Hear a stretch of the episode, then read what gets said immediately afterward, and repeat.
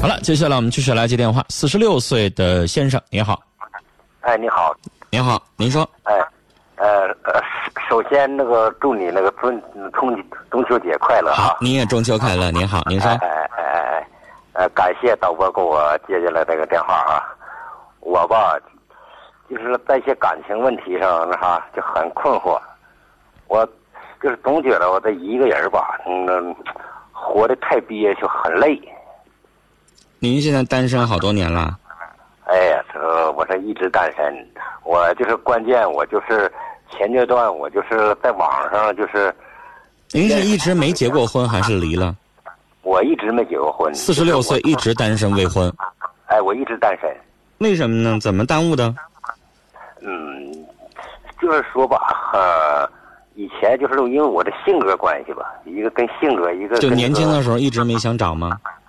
嗯，也找了找了，但是那个家庭条件不好，就是你啊，年轻的时候条件差，找不着媳妇哎儿，，哎，对对，然再后一个慢慢我年纪大了就不好找了，耽误了。哎，等等年纪大了，我这个视力那个就是我这生意也好了，嗯岁数大了，再一个我这本人的性格吧，好，好像也有点缺点。什么缺点呢？就是我这就老实巴交的，就是，呃，挺实在，就是不是先那么能说会道的，就是后。先生，我再跟您说句话，您现在条件是好了，但是您知道吗？一个人单身时间长了，在外人的眼里就认为像怪物一样的，他就认为你肯定有毛病，有有怪癖。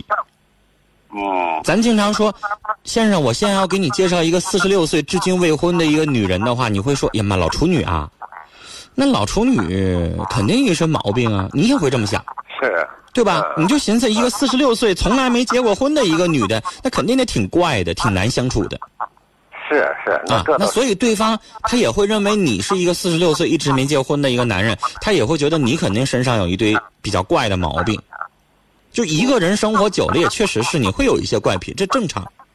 嗯，是可能我随着这环境吧，也是呃，把一个人的环境好像是养成的。对，肯定的呀。咱老人会说什么呀？你老一个人待着不行啊，你得找个伴儿啊，要不然你会变得很毒性啊。这是东北话，是啊，但事实是这么回事儿。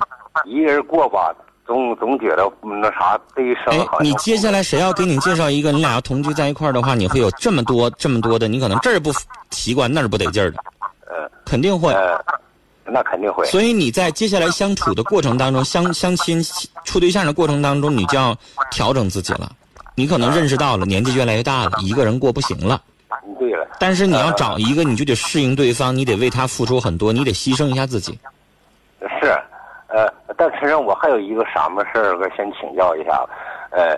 就以前我通过这个节目，就是在网上就征婚征过婚，嗯你说就上我这来过也不少，你说一来吧，那啥，有的问说有没有劳保啊，有没有固定收入，哎，嗯都没成，来了不少。再有一个、啊，我来前儿你路费你得给我拿吧，但是我来我都满足他了，我那啥，咱们真的不能不说，咱们吃吃顿饭啥的，那不那都无所谓。嗯，又给买的衣服、买的用的东西啥的，这都不算，没有一个成。你说最后你说都成过路客了，你说还有几个吧？就是上我这来了，哎，说答应倒挺好，说我相中你这人了，我我挺接受你这人的，哎，走前我路费给拿着了，他说我回去考虑考虑那个，把那边收拾收拾，再一个户口在那边，我把把户口再拿来。